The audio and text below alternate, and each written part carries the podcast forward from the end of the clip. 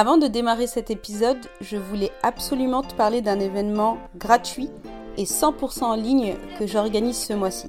Il s'agit d'un challenge que j'ai appelé 3 jours pour devenir l'enseignante confiante et sereine que tu rêves d'être.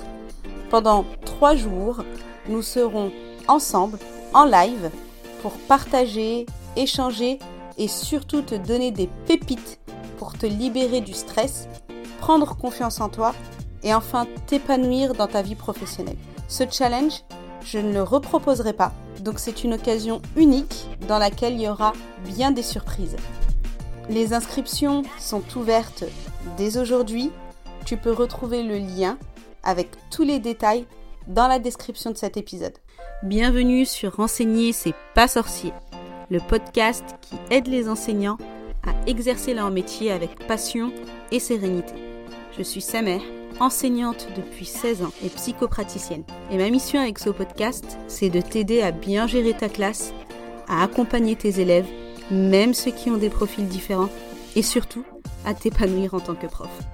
Chaque semaine, je te partage mes conseils, mes astuces, des outils et aussi des retours d'expérience d'autres professeurs afin de t'inspirer et de te sentir soutenu.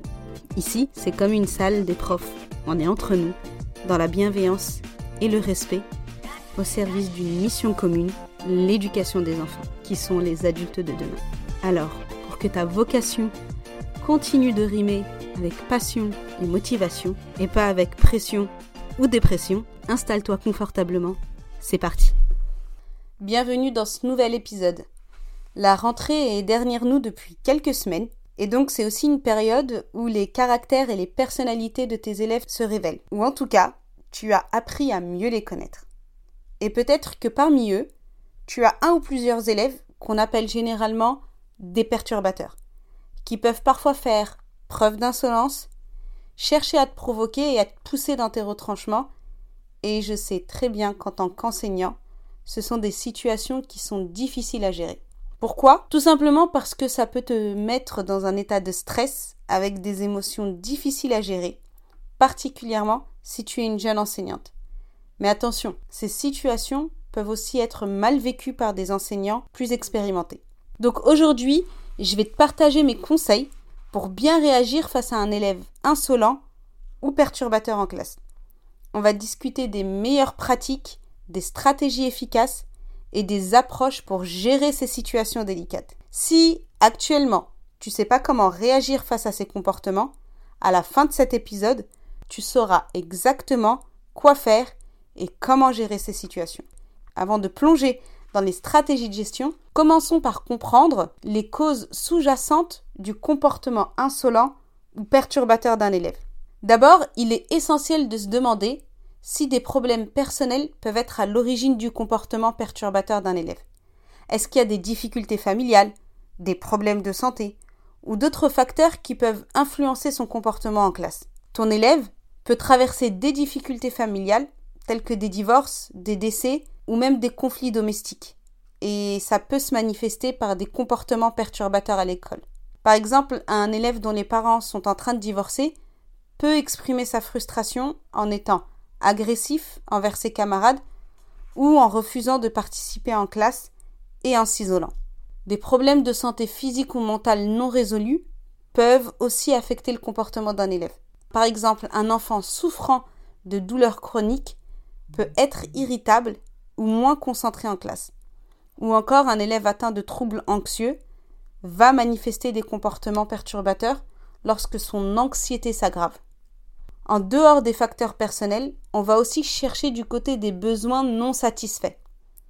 Parfois, les élèves se comportent mal parce qu'ils ne parviennent pas à satisfaire leurs besoins fondamentaux que l'attention, le respect ou la sécurité. Si on prend l'exemple du besoin d'attention, tu vas remarquer que ces élèves vont chercher à attirer coûte que coûte l'attention sur eux en adoptant un comportement insolent en particulier s'ils se sentent négligés à la maison. Un enfant qui a l'impression que ses parents sont trop occupés pour s'occuper de lui peut perturber la classe pour attirer l'attention de son enseignante. Si on se penche sur le besoin de reconnaissance, faut savoir que les élèves ont besoin de se sentir valorisés et compétents. Si un élève se sent sous-estimé ou incompétent, ça peut se traduire par un comportement perturbateur. Un élève qui ne réussit pas bien académiquement peut perturber la classe pour masquer ses difficultés et éviter d'être critiqué. Il va alors endosser le rôle du clown de la classe ou du perturbateur pour ne pas montrer qu'en réalité il souffre de ne pas réussir. Je t'invite également à faire attention aux pressions sociales. Les élèves peuvent subir des pressions de leur père qui les poussent à adopter un comportement insolent. Si un groupe d'élèves encourage un comportement insolent, d'autres peuvent suivre. Par exemple, un élève qui veut être accepté par un groupe de camarades perturbateurs peut commencer à adopter leur comportement. On retrouve beaucoup ça dans les années du collège. Enfin, un dernier gros point de vigilance, c'est le harcèlement scolaire. Si un élève est victime d'intimidation à l'école, il peut développer aussi un comportement perturbateur comme mécanisme de défense. Un enfant qui est harcelé par d'autres élèves peut réagir en devenant agressif pour se protéger. Alors en tant qu'enseignant, il va être important d'observer attentivement les élèves, de communiquer avec eux et si possible avec leurs parents pour avoir des informations supplémentaires sur leur situation personnelle. Une compréhension approfondie des causes sous-jacentes peut vous aider à adopter une approche plus empathique et efficace pour gérer le comportement perturbateur en classe. On passe maintenant aux stratégies de gestion pour réagir efficacement face à un élève dit insolent ou perturbateur.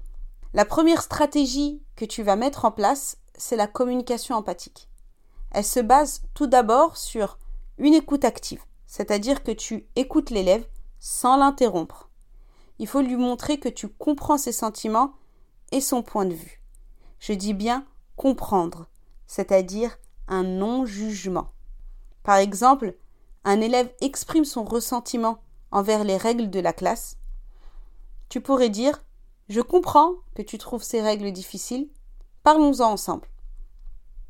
Un autre élément indispensable pour une communication empathique, c'est de poser des questions ouvertes.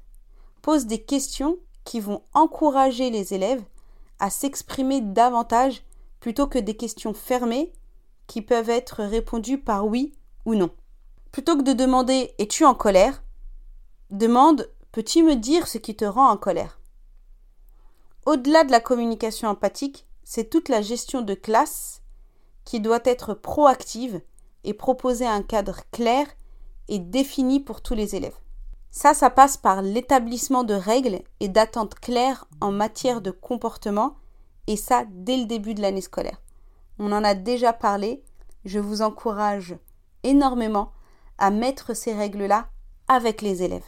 Au début de l'année ou à chaque retour de vacances, tu vas expliquer ou rappeler en détail les règles de la classe et les conséquences en cas de non-respect. Une astuce qui va beaucoup aider les élèves qui ont tendance à s'agiter, c'est de créer une routine quotidienne avec un horaire prévisible. Les élèves se sentiront plus en sécurité lorsqu'ils savent à quoi s'attendre.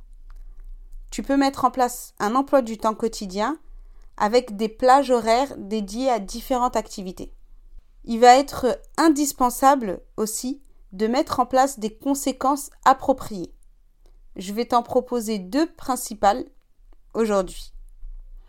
D'abord, la réparation du tort. Tu vas encourager l'élève à réparer tout préjudice qu'il a causé. Ça peut inclure des excuses, la restitution ou la résolution de conflits. Par exemple, si un élève a perturbé un autre élève pendant la classe, l'a dérangé dans son travail, demande-lui de s'excuser auprès de son camarade et de réparer son tort en l'aidant dans la tâche qu'il est en train de faire au moment où il s'est fait perturber. Dans d'autres situations, je vais te conseiller de faire en sorte que ce soit l'élève qui trouve lui-même une solution pour réparer le préjudice. Tu peux aussi proposer à l'élève perturbateur une réflexion sur son comportement. Demande-lui de réfléchir à son comportement, aux conséquences, et à la manière de mieux gérer les situations similaires à l'avenir.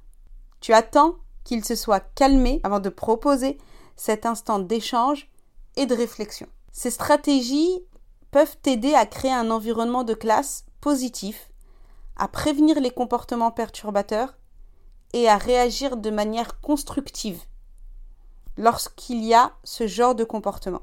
Bien sûr, il est important de personnaliser ces approches en fonction de la situation et de l'âge de l'élève que tu as. Le but est de toujours maintenir une communication ouverte pour résoudre les problèmes. Maintenant, on va voir comment gérer toutes ces émotions auxquelles tu vas être confronté dans ces situations. Qu'il s'agisse des émotions de ton élève, mais surtout des tiennes. Déjà, sache qu'il est normal de ressentir de la frustration ou de la colère face à un élève insolent. C'est ok, tu as le droit. Maintenant, la question que tu dois te poser, c'est comment tu peux gérer tes émotions pour rester calme et rationnel.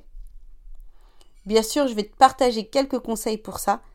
Tu sais qu'évidemment, ça fait partie de mes spécialités, la gestion des émotions, puisque je suis psychopraticienne, en plus d'être enseignante. Quand tu sens que tes émotions montent en flèche, prends quelques respirations profondes pour te calmer. La respiration profonde peut t'aider à réduire ton stress et à retrouver une clarté mentale. Si tu as l'impression que tu perds le contrôle de tes émotions, il peut être utile de faire une petite pause. Demande peut-être à un collègue de surveiller la classe pendant que tu te retires pour te calmer. Rappelle-toi que le comportement de l'élève ne te vise pas personnellement. Il peut avoir ses propres problèmes ou frustrations qui n'ont rien à voir avec toi. Tu peux aussi utiliser des affirmations positives pour t'aider à rester calme. Dis-toi des choses comme je peux gérer cette situation ou je suis une enseignante compétente. Enfin, en dehors de la classe, la méditation, le yoga, l'exercice régulier et d'autres techniques de relaxation vont t'aider à gérer le stress de manière proactive. Pour terminer, si un élève présente un comportement persistant et difficile, n'hésite pas à demander de l'aide à la direction de l'école, à un conseiller scolaire ou à un spécialiste en comportement. Garder ton calme face à un élève insolent peut être un défi. Mais en développant des compétences de gestion émotionnelle, en pratiquant la patience et en recherchant des moyens de comprendre et de résoudre les problèmes sous-jacents, tu peux créer un environnement plus positif et productif en classe. Maintenant, tu devras également aider l'élève à gérer ses émotions.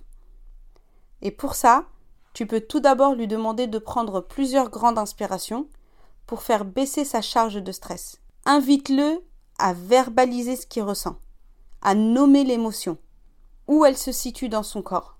Demande-lui ce dont il aurait besoin pour se sentir mieux, prendre l'air, manger quelque chose, boire de l'eau ou même un câlin. D'ailleurs, dans les activités que tu proposes avec la classe, n'hésite pas à proposer des ateliers autour de la gestion des émotions, justement pour aider tes élèves à mieux vivre ces situations d'émotions débordantes. J'en ferai un épisode de podcast. On passe maintenant à la dernière partie de cet épisode où je vais te parler de collaboration que ce soit avec les collègues ou les parents. Surtout, il ne faut pas hésiter à partager tes expériences avec d'autres enseignants. Ça va t'apporter de nouvelles idées et perspectives sur la gestion des élèves perturbateurs. C'est important aussi d'impliquer les parents. La communication avec les parents est essentielle pour résoudre les problèmes de comportement, notamment identifier les problèmes personnels les changements de comportement entre l'école et la maison, etc. Voilà, on a exploré les stratégies et les approches pour réagir face à un élève insolent ou perturbateur en classe. N'oublie pas que chaque élève est unique et il peut être nécessaire d'adapter ses stratégies en fonction de la situation spécifique. Si tu ressens le besoin d'aller plus loin sur ces problématiques liées à la personnalité des élèves, aux différents profils, que ce soit également des élèves 10, TDAH au potentiel, et d'une manière générale de trouver des solutions concrètes pour être parfaitement à l'aise dans ta gestion de classe, sache que ma formation Reset rouvre bientôt ses portes. Donc si tu as envie d'en savoir plus, tu peux réserver un appel gratuit et sans engagement pour en discuter avec moi et voir si cette formation pourrait te correspondre et t'aider dans ton quotidien d'enseignante. N'oublie pas de t'abonner pour ne pas rater le prochain épisode et inscris-toi au challenge du mois d'octobre. Merci d'avoir écouté cet épisode d'enseigner c'est pas sorcier jusqu'à la fin. Si tu l'as apprécié, je t'invite à le partager à d'autres enseignants et enseignantes. Et pour ne pas rater les prochains épisodes, abonne-toi au podcast sur ta plateforme préférée. À bientôt!